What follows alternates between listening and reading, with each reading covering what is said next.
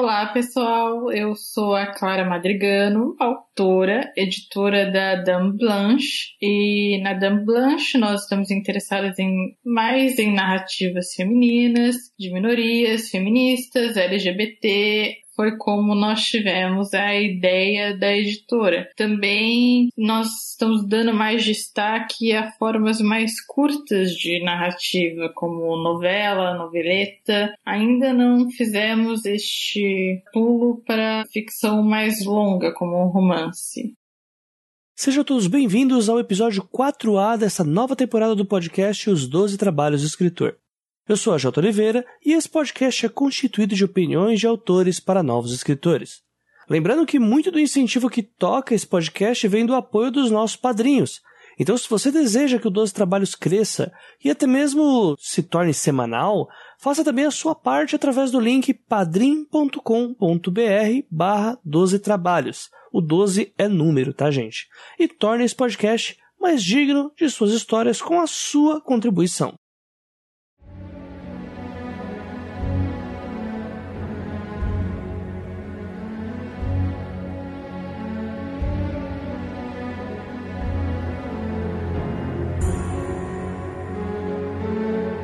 Revisão, copydesk, leitura crítica, leitura beta. São todos esses termos que perambulam pela mente do escritor conforme a palavra fim se aproxima cada vez mais. No entanto, em início de carreira, muitos desses termos acabam caindo em um limbo de vícios e, na pior das hipóteses, são até deixados de lado quando nos referimos a trabalhar uma determinada obra. E é por esses e outros motivos que eu fiz questão de convidar a escritora, revisora e editora Clara Madrigano que tanto nos ajudará a desmistificar cada uma dessas funções no que se refere a romances, como também fará alguns alertas calcados em casos recorrentes na sua própria editora, a Dan Blanche.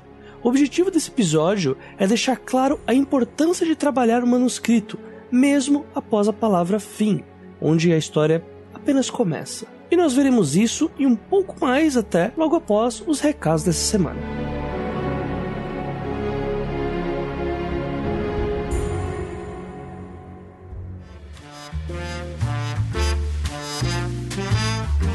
Olá, meu querido ouvinte, meu querido leitor, meu querido escritor. Antes de começar esse episódio, vamos, como de praxe, para mais uma leitura de comentários do último episódio e também de recados aí para essa semana. Mas é impossível começar essa sabatina toda sem agradecer antes todos os padrinhos e madrinhas que têm contribuído, que têm colocado fé aqui no 12 Trabalhos, pois cada contribuição que está sendo feita ajuda muito mesmo, vocês não têm ideia. A partir de um real por mês, essas pessoas têm ajudado o podcast a crescer para arcar com os gastos de manutenção de equipamento, para ter uma reserva ali para quando tiver algum problema no equipamento conseguir comprar algum outro de step pelo menos. Então, o meu muito, mas muito obrigado mesmo a todos vocês que têm contribuído, em especial aos padrinhos e madrinhas da categoria Leitor Ideal. Os nomes são a Janaína Bianchi Pim, o Bruno Bonfim, o Áureo J. Mesquita da Rocha, o Enéas Tavares, o Dinei Júnior e o Sérgio Rossoni. Ou seja, aos poucos a coisa tá aumentando, gente. Se você também quiser contribuir, a partir de um real mensal, você pode ajudar o 12 Trabalhos a ser mais digno de suas histórias. E lembrando, gente, você também, quando faz a contribuição, você tem direito a recompensas aqui pelo 12 Trabalhos. E recompensas são estipuladas lá mesmo na plataforma e que vão desde ter o seu nome citado aqui no episódio até você ter um episódio dedicado a você ou ao seu livro já publicado, certo? Então, são várias recompensas lá no Padrinho, você pode ter acesso a todas lá. Nos últimos programas eu já andei passando algumas que é, no caso, as mais específicas, né, que eram de um modelo de investidor, né, que são um pouquinho mais avantajadas do que as outras, mas o objetivo principal é que o 12 Trabalhos consiga se pagar e principalmente consiga ter equipamento para ser gravado toda semana. Então, toda ajuda aqui é muito bem-vinda, pessoal, e eu conto com todos vocês. Eu tô gostando muito do que eu tô vendo das contribuições aqui da plataforma de financiamento coletivo. Outra coisa que é legal que eu não deixo passar despercebido, gente, é para os padrinhos que optarem pela categoria de pagamento via boleto. O boleto só pode pagar a partir de 5 reais, senão o padrinho não aceita, mas todos os pagamentos têm que ser feitos até o dia 25, porque senão a doação não entra. Por exemplo, se lá no padrinho eu tô com a especulação de receber 150 reais e vai, vamos chutar um número aqui. Cinco pessoas ou atrasam o boleto ou decidem não pagar, lá vai continuar como se eu fosse receber esses 150 reais. No entanto, quando o valor for abatido na conta, não vai cair esse valor, vai cair só uma pequena porcentagem de todas as pessoas que pagaram. Então eu gostaria que as pessoas que assinassem por boleto não esquecessem de fazer o pagamento até o dia 25, ou senão não colocar o pagamento, porque caso eu compre algum equipamento que eu vá precisar do dinheiro para pagá-lo, eu não tenha uma grande quebra de valor na hora de ter que fazer alguma parcela. É um pedido encarecido aqui que eu faço para quem estiver assinando via boleto, tá bom, gente? Porque senão acaba prejudicando mais do que ajudando se eu colocar lá o boleto, o valor não cair. Inclusive, existia antes um, uma espécie de boato que eu ainda vou checar se é verdade, que há uma possibilidade que o padrinho cobre ainda de mim os boletos que não são pagos. Como se eles disponibilizassem o serviço via e-mail e ele não fosse utilizado e aí cobrar uma pequena taxa de mim. E é algo que eu tô pesquisando. Eu acho que não acontece, pelo menos, mas não custa nada eu me prevenir quanto a a isso. Então, pessoal, os boletos eles entram no e-mail a partir do dia 21 e devem ser pagos até o dia 25. É um recado bem chato esse de passar, mas como eu tenho um podcast quinzenal, se eu não fizer agora, é, eu posso acabar prejudicando as outras pessoas que estão contribuindo. Quando vem lá a meta, lá no padrinho, que é uma meta visível para todo mundo, quanto que tem já em caixa, que elas saibam que aquele valor chegue 100%, ao invés de se decepcionar e pegar lá, vai, tá chegando na meta e na verdade só está sendo paga metade dela, tá bom, gente? Lembrando que para você contribuir é necessário ir lá no padrim.com.br barra 12 trabalhos. Repetindo, padrim com M no final.com.br barra 12 trabalhos. O 12 é número, tá gente? Lembrando que também é do meu interesse que vocês só contribuam com o que caiba no orçamento.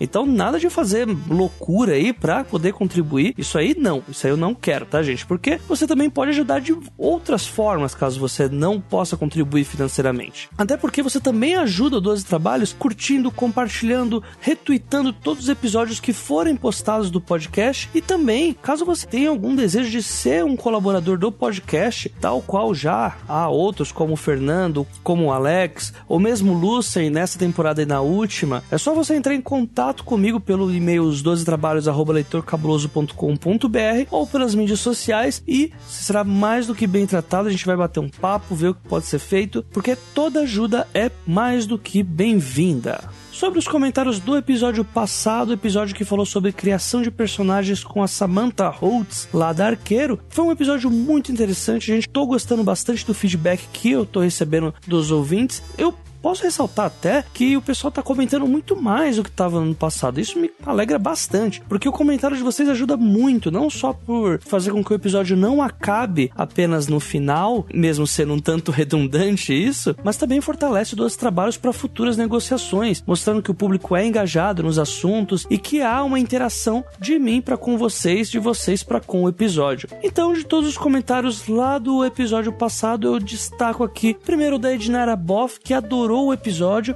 e ressaltou as dicas que a Samantha deixou, dizendo que são ótimas, né? E Fica aqui um recado por causa desse comentário da Ednara. Meninas, por favor, comentem. Eu sei que muitas meninas escutam 12 trabalhos, tanto que compartilham, vêm falar comigo pelas redes sociais e tal. Gente, vamos comentar, mulherada. Vamos comentar porque vai parecer que aqui é um podcast só de homens, né? Uma coisa que não é. Então, assim como a Ednara, venham, meninas, comentem aqui no episódio que vocês são muito bem-vindas, tá? Também tem o comentário do Raniel Lucas, que achou o episódio muito bem humorado, porém instrutivo o suficiente para que ele mesmo levantasse suas próprias teorias lá no link do episódio. Então, se você quiser ver, é só sei lá o comentário do Raniel, que ele colocou várias coisas lá sobre o que ele andou devaneando lá, sobre criação de personagens. Foi bem legal. E o que eu mais gostei é que pelos comentários tinham lá várias pessoas que foram falando sobre as suas formas de criar personagens. Lembrando que a escrita não é uma matéria exata. Então, ainda que a gente tenha muitas técnicas, a técnica certa é aquela que faz o seu personagem ser bom. Independente se você faça uma planilha, se você anote no papel, se você você apenas decore tudo isso de cabeça, como você vai fazer todo o seu casting do livro, não importa. O importante é que o personagem dê certo para você. Outro comentário que foi muito legal também é o do Francisco Adrião, que rasgou elogios sobre a Samantha, falou muitas coisas legais sobre ela e sobre a forma com que ela atuou no episódio e disse que o Doce Trabalho está ajudando muito ele com a escrita. E é isso, tiveram outros comentários também, gente, e eu agradeço muito por todos eles. Assim que acabar esse episódio, você também pode ir lá deixar o seu comentário sobre o que você achou desse episódio com a Clara Madrigano. E lembrando que agora falando sobre esse episódio, eu queria ressaltar duas coisinhas. Primeiro que não sei se vocês estão conseguindo sentir pelo meu tom de voz aqui, mas eu tô um pouco rouco. Eu sou de São Paulo e deu uma virada maluca no tempo, que veio uma coisa meio dança da manivela, ficou quente num dia, frio no outro, quente num dia e frio agora, exatamente do jeito que eu tô gravando aqui, meio esquimó, e eu acabei ficando muito rouco.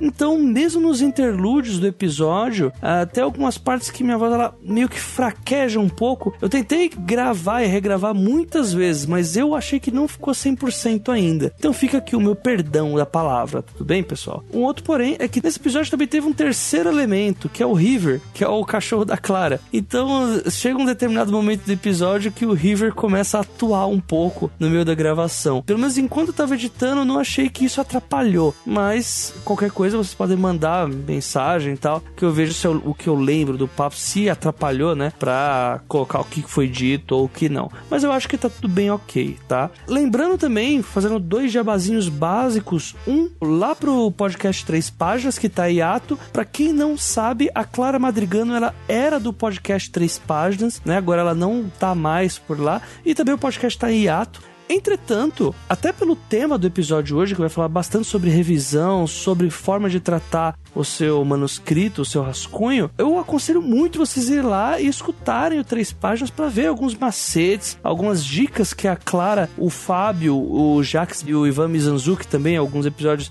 dão, que, assim, é um podcast que eu gostava muito, né? Não sei se ele vai voltar, mas que ele ajuda muito, assim, para você que tá nessa coisa da revisão, de como que eu formo meu texto, enfim, eles dão umas dicas bem legais lá, principalmente para quem escreve conto. O último jabá é realmente um alto jabá, é um ataque de oportunidade, como diria meu amigo Fábio Barreto. E é para falar sobre o meu romance no Wattpad, romance intitulado Asas Pingentes e Imortais, que é uma fantasia urbana passada aqui em São Paulo. E eu tô fazendo assim essa recomendação, esse alto jabá para você ouvinte, porque nessa semana eu cheguei a 3 mil leituras com esse romance. Então, muitos feedbacks positivos eu tenho recebido, inclusive de ouvintes mesmo que migraram lá pro Wattpad lá e estão lendo, até como o primeiro romance lido em plataforma plataforma online assim. Eu tô gostando bastante dos feedbacks que vem. Uh, o Watchpad é uma plataforma que eu venho testando desde o ano passado uh, e ela tem me ajudado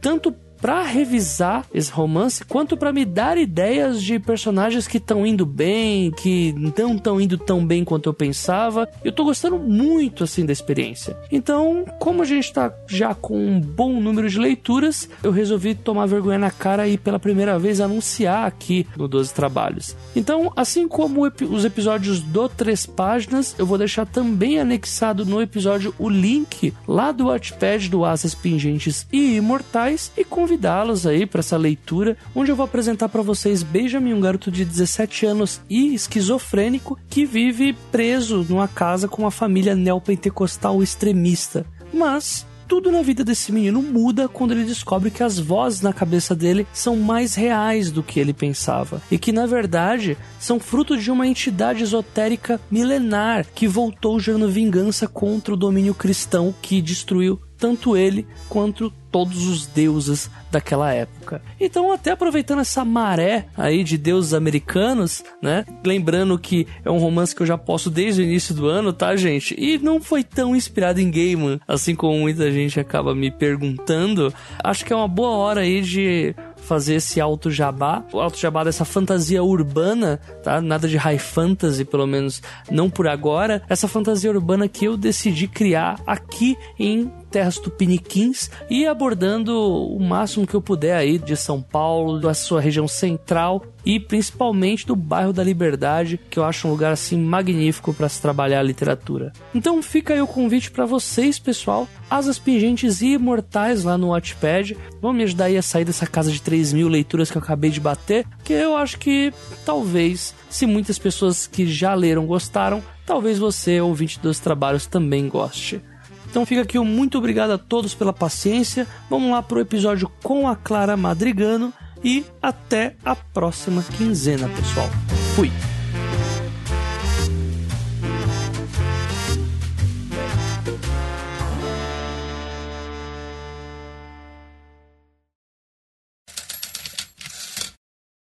Para dar sentido a todo o papo que formará esse episódio, vamos começar colocando os pingos nos is sobre o trabalho com o manuscrito. Além disso, vale ressaltar que nessa resposta foi bastante citado o termo NaNoWriMo, um evento que ocorre normalmente no mês de novembro, onde vários autores se dedicam a escrever um romance ou noveleta de 50 mil palavras durante o decorrer desse mês. Então, a revisão crítica seria, tendo terminado seu livro, o primeiro passo que você tomaria. A revisão crítica é basicamente uma pessoa avaliando o seu manuscrito e levantando os pontos que não parecem a ela tão bons assim e os pontos que parecem bons e dando sugestões de como você pode alterar, melhorar o que necessita de uma melhora, tendo em mente, é claro, o público que você pretende atingir, o seu tipo de história, mas é, é mais ou menos isso. É quase como um coaching, mas não é exatamente como um coaching. Um coaching ele te acompanha geralmente desde o início do livro, quando você está escrevendo, e o leitor crítico, a revisão crítica, ela costuma ser entregue para o profissional uma vez que você já terminou o livro. Na revisão, que viria depois, uma vez que você já tem a sua história acertada da forma que você pretende enviá-la para uma editora, a revisão ela vai para esse lado mais da ortografia, erros que você possa ter cometido aqui e ali, a parte mais técnica. Copydesk vai se focar mais na coerência do texto, as coisas que fazem sentido e que não fazem sentido nesse aspecto da linguagem. Então, uma vez que você tenha essas três etapas finalizadas, o seu manuscrito ele está mais enxuto, mais profissional para que você possa enviar para as editoras. Existem várias etapas do seu manuscrito. A primeira delas é o rascunho. Isso eu digo para qualquer escritor, a menos que você seja, sei lá, o Cormac McCarthy, que o, o primeiro rascunho ele costuma ser um lixo. Ele é só um apanhado de ideias suas que vão fazer sentido em algum momento quando você começar a editar. E aí, nessa coisa de edição, pode vir a revisão crítica, pode vir a revisão, o copydesk, e aí você me pergunta, essas partes elas são obrigatórias? Depois de terminar de escrever meu livro, eu ainda tenho que pagar para esses profissionais me darem esse tipo de, de feedback? E a resposta é não, você não precisa obrigatoriamente mas vai tornar o seu manuscrito muito mais interessante para qualquer editora que você envie. Qualquer editora, a pessoa que vai ler o seu manuscrito, prefere ter uma história mais redonda, uma história que já foi trabalhada, em que ele perceba que teve um trabalho em cima disso. Porque é um fenômeno mais brasileiro, da forma como eu percebo, que Escrever, quem se considera um escritor, é simplesmente isso. Você coloca as palavras e aí você coloca o ponto final e aí você pensa que seu produto está pronto para ser enviado para todas as editoras, para o mundo inteiro, para o Prêmio Nobel. E não é, não é bem assim. Escrever é editar. Qualquer escritor que tenha anos de estrada sabe disso, que a primeira versão da sua história, o seu rascunho, ela não está pronta. Ela ainda não. Existem muitos pontos que não se ligam, existem os plot holes, as coisas que você precisa reler para entender, para cortar aquilo que parece um exagero, que não acrescenta a história. dar mais destaque ao que acrescenta a história, que talvez no primeiro rascunho não estivesse tão evidente, trabalhar essa parte de símbolos, de como essas partes da sua história se conectam. Isso é um trabalho de edição, já não é mais tanto assim de escrita como aquela escrita maluca que você faz durante o NaNoWriMo, que é um mês, e durante esse um mês você precisa terminar 5 mil palavras e é um ritmo muito, muito rápido. Você tem para terminar o seu livro.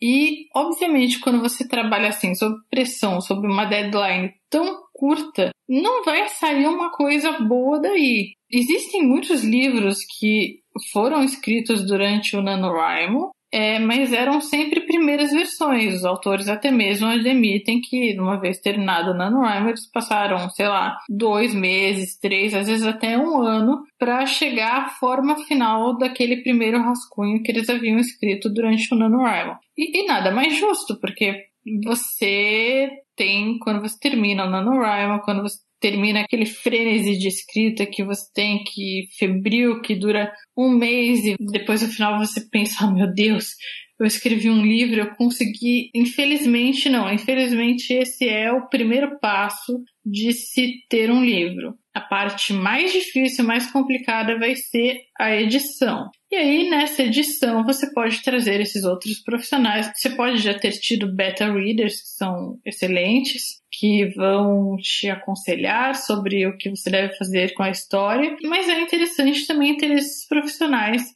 que possam te guiar e ajudar você a melhorar a sua história, entender para onde você quer levar essa história e facilitar o seu caminho até isso. O texto bem trabalhado é facilmente percebido pela editora, e isso facilita, obviamente, na hora de você ser publicado.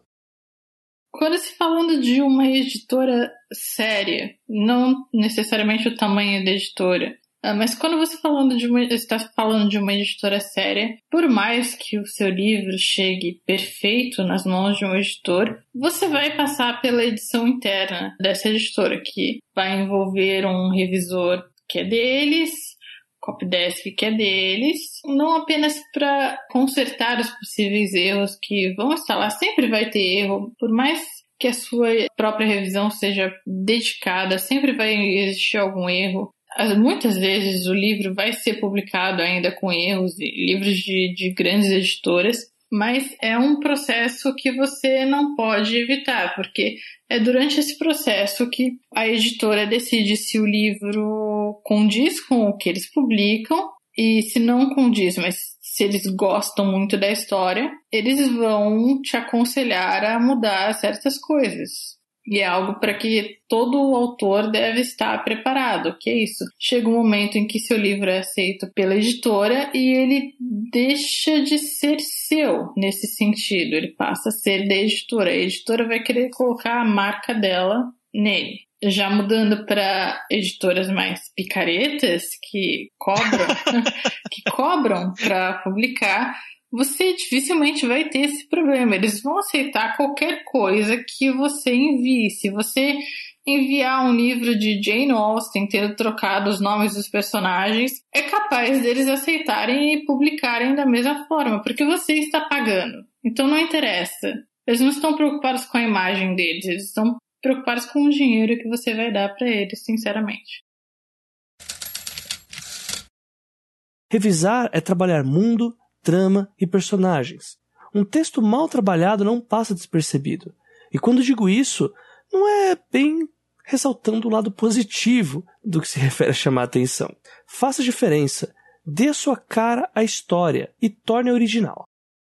O que eu mais recebo, o que eu mais recebi, porque isso foi no, na metade do ano passado, foi quando a gente abriu a temporada de caça de manuscritos, nós recebíamos muita cópia de best-sellers internacionais. A gente recebia pelo menos uns cinco e-mails que eram pitches que eram basicamente jogos vorazes. Uh, Jogos Vorazes, mas com, sei lá, um twist, assim. Sempre ia para essa história da menina que está presa nessa sociedade distópica que tudo é terrível e ela precisa salvá-los de alguma maneira. E aí colocava umas diferenças, umas coisas que não tinha em jogos. Muda os nomes, né? Muda a cidade. É, basicamente isso. Muda o nome, muda a cidade, mas você sabe que tipo de história você está lendo. E por mais que você me diga que a sua heroína é uma super feminista que quer e sei lá o que, eu realmente eu não tenho mais interesse nesses tipos de história que você abre o e-mail e basicamente o que eles estão dizendo é eu vou ser a próxima Suzanne Collins ou eu vou ser a próxima Stephanie Meyer. Eu não sei porque alguém iria querer ser a próxima Stephanie Meyer, mas tem gente que faz isso. Ou é claro, e tem os piores ainda que são eu quero ser o próximo Tolkien. E eu não gosto de trabalhar com essa ideia de, a menos que você tenha um twist muito interessante para me oferecer. Por exemplo, pegando de Twilight, você tem uma história de vampiro e você quer contar essa história de vampiro, apesar de você saber que nós já estamos saturados de vampiro, que ninguém mais aguenta a história da menina virginal que se apaixona pelo vampiro e coisa e tal. Mas aí você joga um twist. Não é sobre o romance do vampiro e da menina. É sobre a melhor amiga da menina percebendo que ela está namorando um vampiro e querendo salvar a amiga dela disso. Isso é um twist interessante que, se eu recebesse, eu provavelmente publicaria. Eu não digo isso talvez porque eu já vi um, um livro americano que tem mais ou menos essa premissa da melhor amiga tentando salvar a amiga dela de entrar num relacionamento com um vampiro. E eu achei hilário, e esse é o tipo de cópia não cópia que eu gostaria de ver mais vezes, porque o que eu vejo é sempre cópia, simplesmente. Eu me apaixonei por esse tipo de livro e agora eu quero escrever a minha versão dele. Mas não tem nenhuma mudança em particular. Você sabe o tipo de história que você vai acabar lendo e não tem mais. O momento já passou, eu sinto isso, que o momento já passou e que depois de tantas tentativas de cópia, a gente já deveria estar tentando levar isso a um outro nível é o tipo de história que eu sinto falta de receber, sabe? Eu já li livros que realmente estava escrito em neon, eu sou uma cópia de Jogos Vorazes. E é possível, é possível você contar uma história de distopia que não seja jogos vorazes. A maioria das pessoas vai querer fazer isso porque elas viram que fez sucesso e elas querem esse tipo de sucesso. Então você nem vê muitas variações, você acaba pegando a garota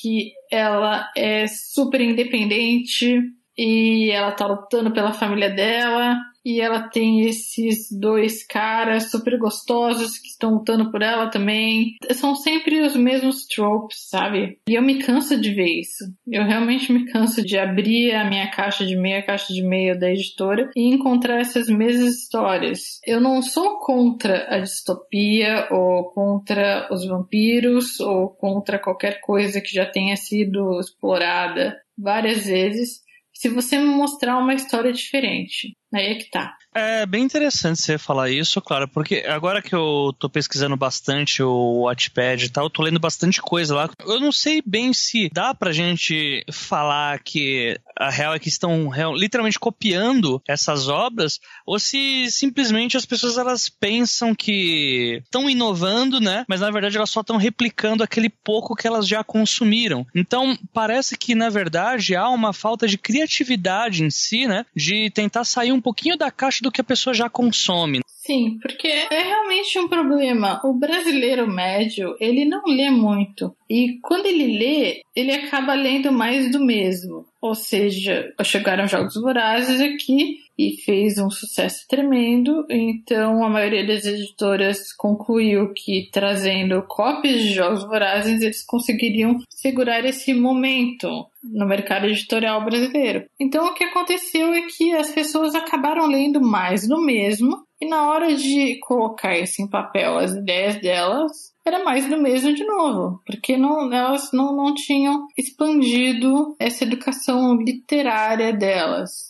E autores novos, eles não expandem muito seus horizontes literários, e isso é um problema. Eles acabam muito presos no gênero. Então, se você quer escrever terror, você acaba preso só no que Stephen King escreveu. Mas o, Stephen King continua sendo o rei e existem motivos para ele continuar o rei porque ele é uma pessoa que escreve terror muito bem. Qualquer que seja a sua opinião sobre Stephen King, se ele é lixo literário ou se ele tem alguma coisa oferecendo, ele escreve tensão muito bem e é indispensável para quem pensa em escrever terror, mas não é a sua única fonte. Mesmo que você queira ser um escritor exclusivamente de terror, eu aconselho fervorosamente a você expandir esses horizontes literários e pegar coisas que você nunca imaginou que você pegaria. Sei lá, o Woodhouse, por exemplo, ele escrevia coisas completamente diferentes do que Stephen King escreve. Ele escrevia comédia centrada na classe alta britânica. Ele inventou o personagem Jeeves, que a maioria das pessoas conhece hoje, já, já incorporou culturalmente. E com ele você pode aprender muito sobre humor. E você pode, de alguma forma, depois trazer isso para suas histórias de terror. Então, sempre que você foge um pouco do seu gênero, você aprende coisas novas. E trazendo essas coisas novas, você revitaliza o gênero que você está escrevendo. Não fica preso nas mesmas histórias. Isso é importantíssimo. Vocês receberam muita cópia de Game of Thrones já? De Game of Thrones, não. Nós ainda estamos muito presos no, no realmente nessa coisa do Tolkien, ou mesmo do, do Bernard Cornwell, que enquanto ele, ele não escrevia exatamente ficção especulativa nem fantasia, ele criou esse legado militar britânico, fantástico, arturiano, todo tipo de saxão, todo tipo de, de fases da criação da Inglaterra, que muita gente que escreve fantasia medieval, que acaba sendo sempre centrada na Inglaterra, incorporou isso. Então, a gente ainda está mais ou menos nesse estágio. Estamos falando de high fantasy. É Tolkien misturado às vezes com Bernard Cornwell.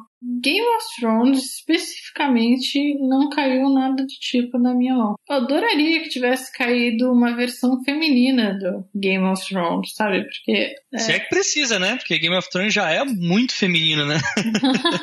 é uma, uma versão mais, mais feminista, assim por dizer. Eu teria gostado de ver mulheres agindo, tendo os holofotes sobre elas, vamos dizer, quase exclusivamente sobre elas. Mas ainda não aconteceu. Ou pelo menos, se aconteceu, não foi com a minha editora. Daqui para frente, o bate-papo começou a correr mais voltado nos erros que a Clara costuma receber pela Dame Blanche. E podemos começar com uma suposta preguiça de ser original, mas ainda assim tentando ser, o que é um baita erro.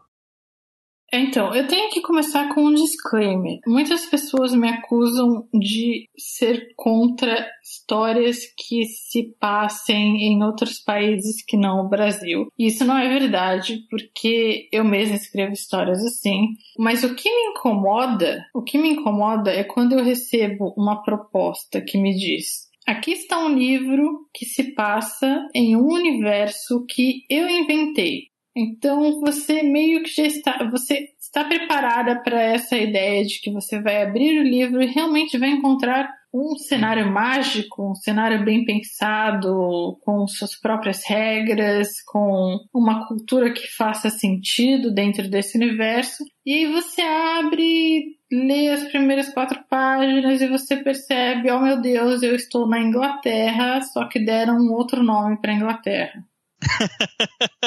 Então, não houve nenhum tipo de trabalho de construção de mundo. E isso é o que me deixa possessa, porque se você quer tanto escrever sobre a Inglaterra, escreve sobre a Inglaterra. A Inglaterra tá aí, confusão é o que não falta na Inglaterra. Você pode até escrever uma história alternativa da Inglaterra, que nem foi feito com Jonathan Strange, Mr. Norrell, que é um livro fantástico, é um livro fantástico contando uma história alternativa na Inglaterra, mas ele ainda diz: sim, estou na Inglaterra. Não fingi que inventei um outro país, um outro continente e simplesmente usei a Inglaterra mesmo assim. Não, você está na Inglaterra. O que me incomoda é pegar um livro que diz para mim: este é um reino fantástico, não existe, as regras são minhas, tudo aqui é meu. Aí você abre e o nome do seu protagonista é David.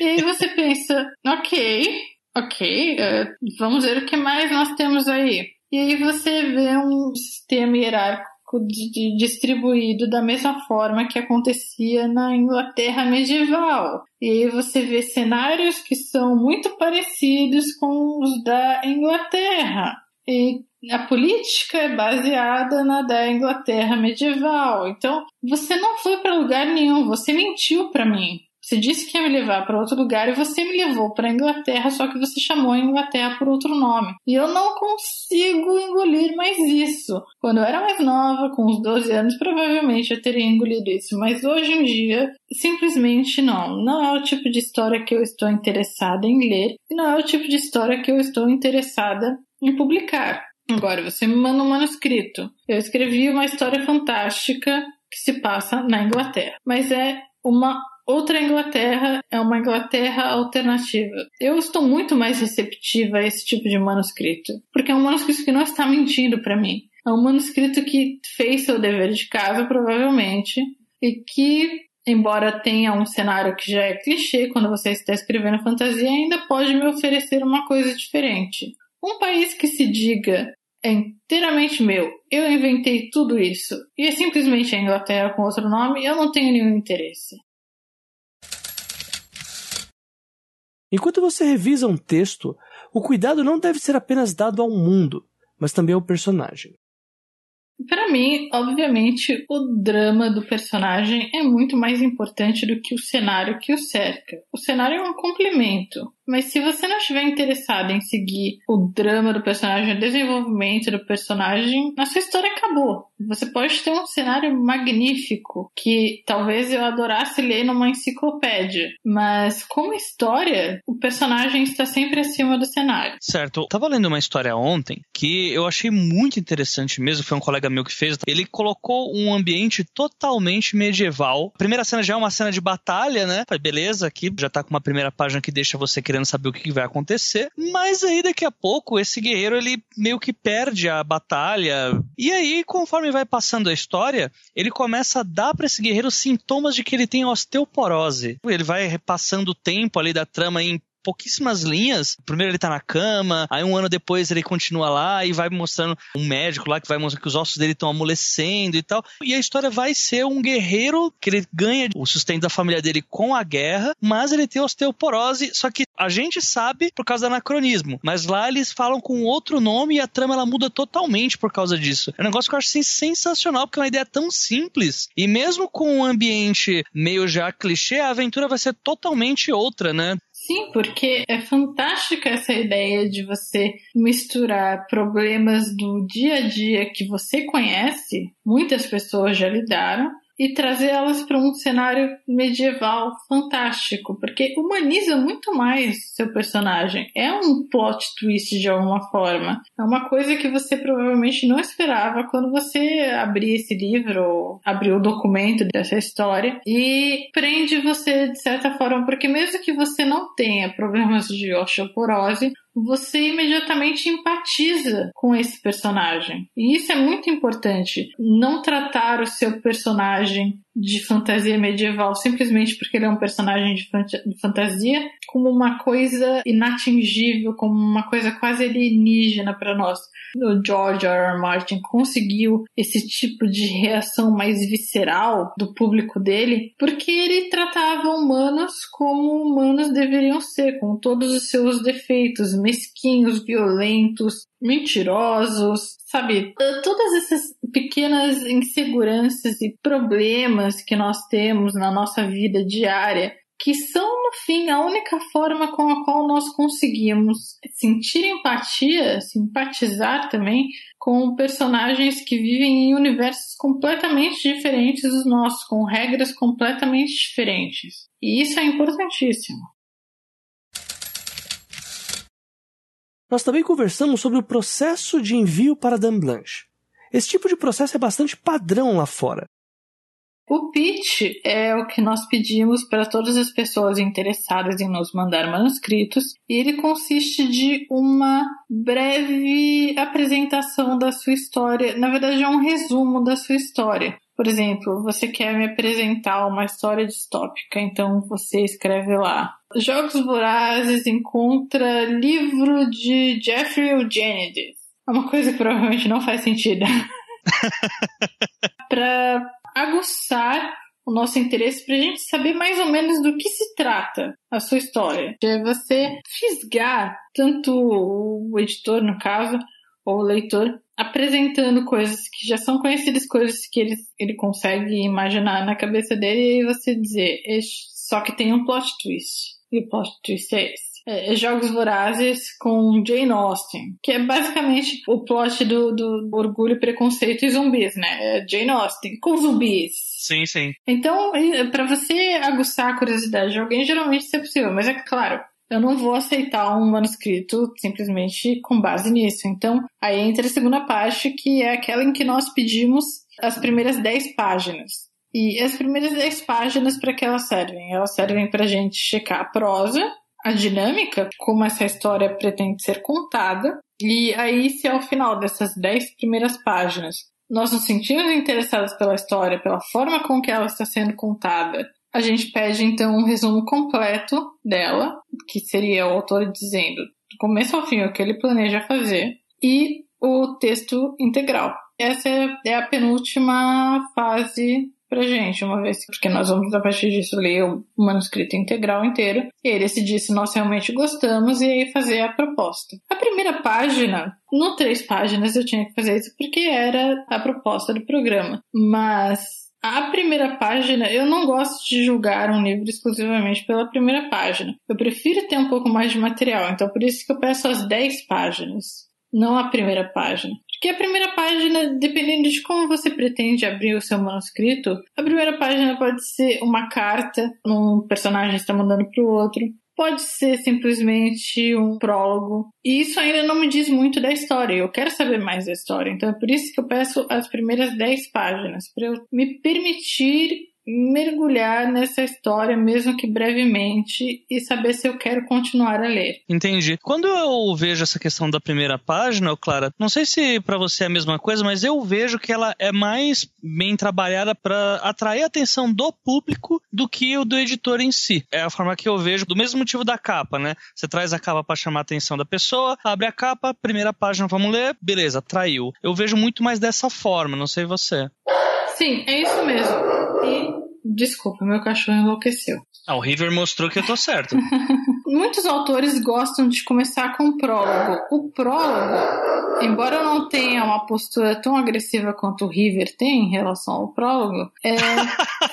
eu encaro com desconfiança. Pode ser interessante, mas ao final do livro, tendo lido o manuscrito inteiro, eu posso recomendar que seja cortado. E esse é um problema que muita gente tem, muitos autores têm quando eles enviam o manuscrito deles para uma editora ou mesmo para um agente. O seu manuscrito, como chegar, ele provavelmente não vai ser publicado daquela forma. Você, o editor, o agente, todo mundo, vocês vão debater muito a sua história, eles vão querer que você mude coisas e você vai ter que respirar fundo, você vai ter que acatar certas coisas, ou você vai pelo menos tentar convencê-los do porquê de você querer fazer aquilo, mas é muito importante que você saiba que o seu manuscrito, como você vai enviar, dificilmente é o que vai acabar sendo publicado nas livrarias.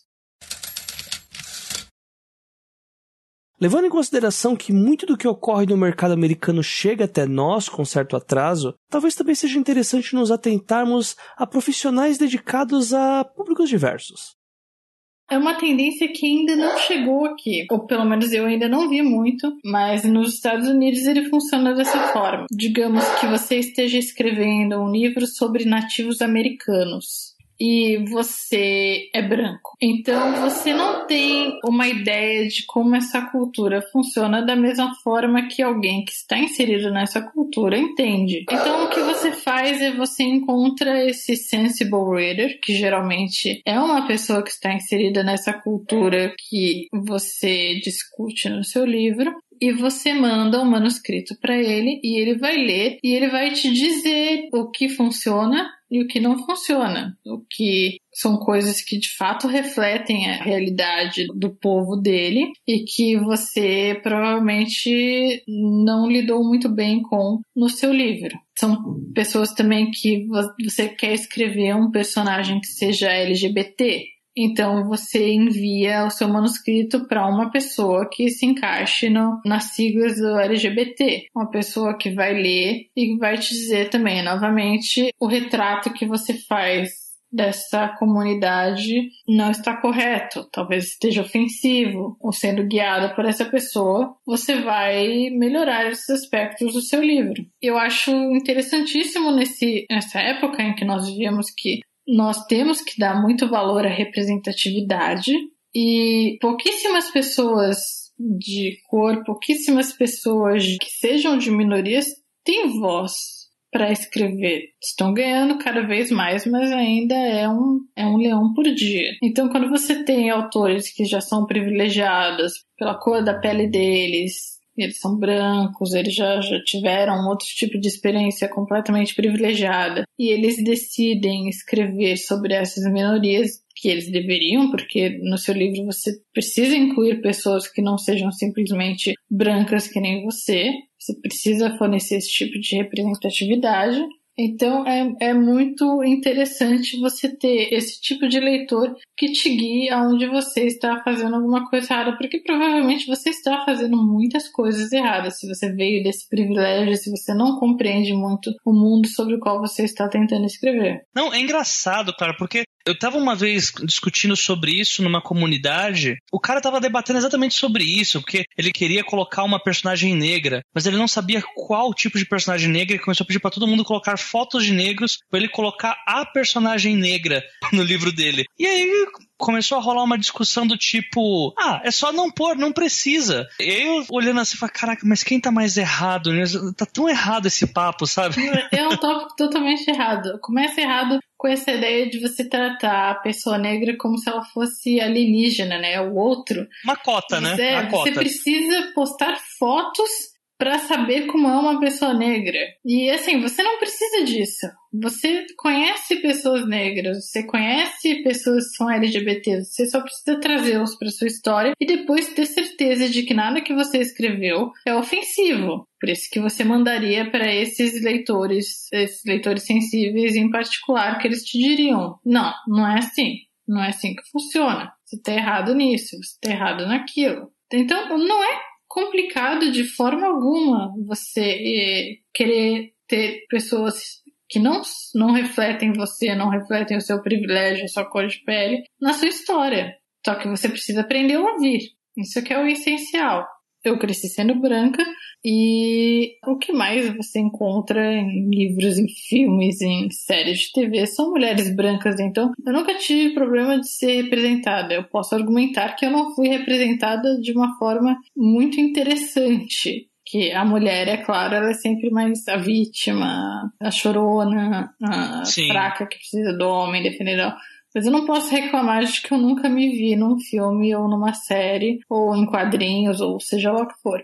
Enquanto isso, muitas pessoas de minorias não têm esse benefício, porque elas não nasceram brancas, ou elas não nasceram na classe social correta, elas nasceram LGBTs, e falta de representatividade é uma coisa que traz muito malefícios para o seu desenvolvimento. É, imagina você sendo uma pessoa negra, uma garota negra, e você só vendo protagonistas brancas e bonecas brancas e tudo cheio de mulheres brancas, como você vai se sentir? No final do dia em relação a si mesmo, ao seu próprio corpo, à sua própria raça, à sua herança cultural. É terrível a falta de representatividade e eu acho que esses você ter escritores que disponham a escrever a respeito dessas minorias é interessantíssimo, mas eles precisam escutar as pessoas que de fato são dessas minorias. E ainda mais importante do que isso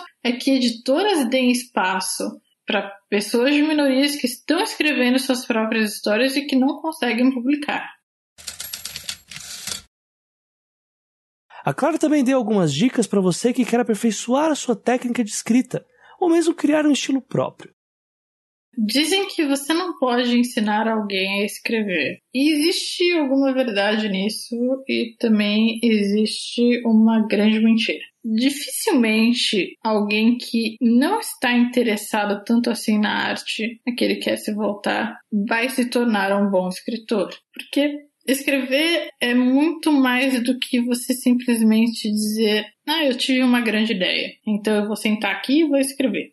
Escrever também é você dominar os autores que vieram antes de você, é você dominar as fórmulas, mesmo que você não pretende usar fórmulas, mesmo que você queira quebrar todas as fórmulas, é importante você ter estado lá, você ter trabalhado com elas. E quando você quer buscar algum tipo de engrandecimento do que você está fazendo, vá atrás de pessoas com estrada. Nem sempre os conselhos que eles vão dar vão te ajudar. Mas é sempre válido levar em consideração a experiência dos outros, de pessoas que já têm muito mais estrada do que você. Então, você tem esse escritor que você acha muito bom e ele oferece serviços de leitura crítica. Vai fundo.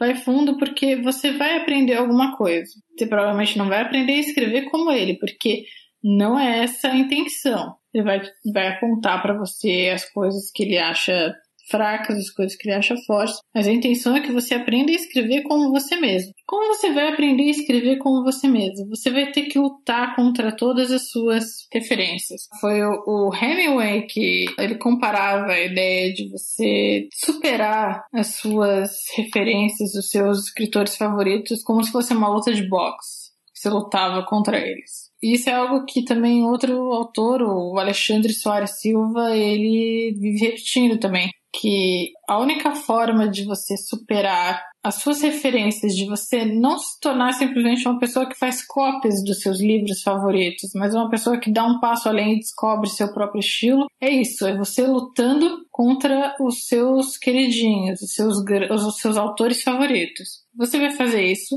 lendo todos esses livros e desconstruindo eles e aprendendo com eles, mas aprendendo a ser seu próprio escritor, não copiando. A maioria das pessoas, a maioria dos jovens escritores que começam com 14, 15 anos, eles estão fadados a copiar aquilo que eles amam. Eu fazia isso ridiculamente. Eu era uma pré-adolescente na época em que Harry Potter estourou, então muita coisa do que eu escrevi naquela época era uma cópia descarada, vergonhosa de Harry Potter. E demorou muito tempo para eu desafiar a Rowling e dizer: não, eu quero escrever agora com o meu estilo. Tenho que desenvolver o meu estilo. Mas você também vai achar bons cursos que sejam sobre gramática, sobre estilo. Sempre ficar ligado nessas pessoas que estão oferecendo esse tipo de educação pro autor. Você não vai sair de lá um super escritor, porque a maioria do trabalho ainda vai ser sua, mas vai te ajudar.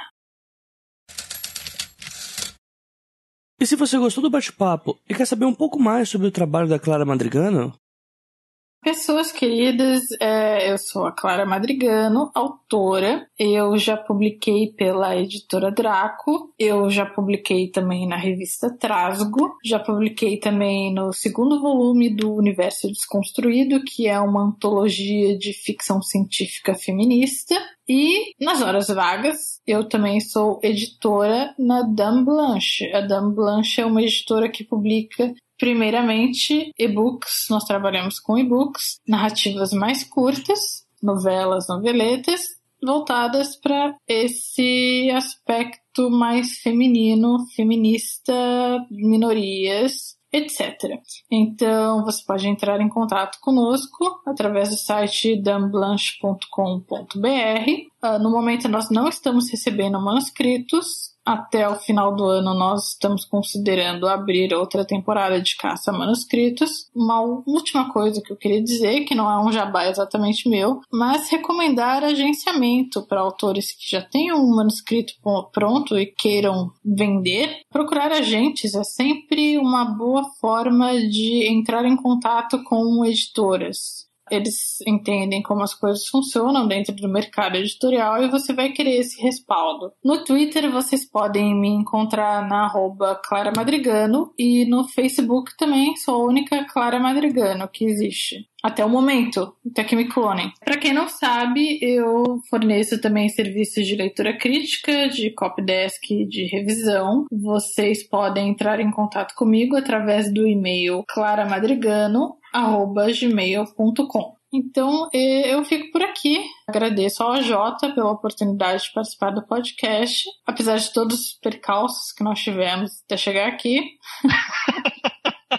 Mas foi um prazer. E chegamos ao fim dessa primeira metade do quarto episódio, onde falamos sobre revisão de manuscrito. Ainda que esse tema possa parecer um tanto óbvio, tomo como minhas as palavras da Clara quando ela cita o alto número de manuscritos que são enviados sem o mínimo de higiene técnica. Infelizmente, ainda existe uma ideia errada que insiste em colocar a função da escrita mais para conta do dom das musas do que para o esforço constante. Todo livro é mais reescrito do que apenas escrito. E é esse trabalho de lapidação insistente que leva até as prateleiras o melhor que nossos leitores podem consumir.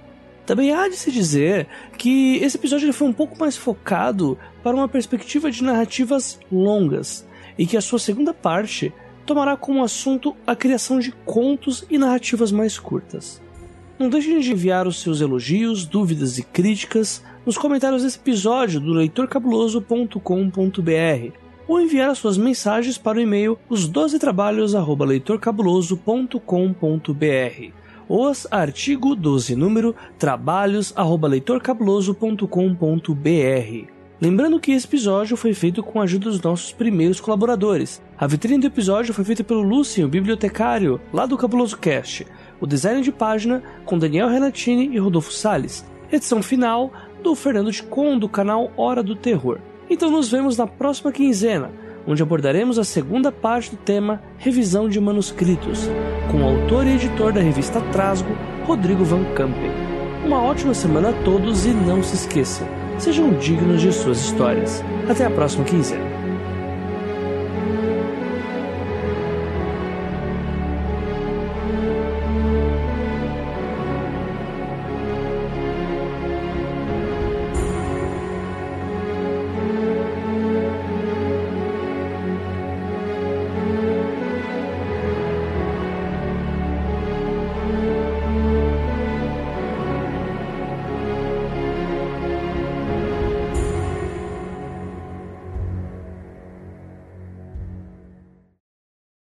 Que vem de um lado que não envolve isso transgêneros, você sentar e aprender com um professor versado nisso.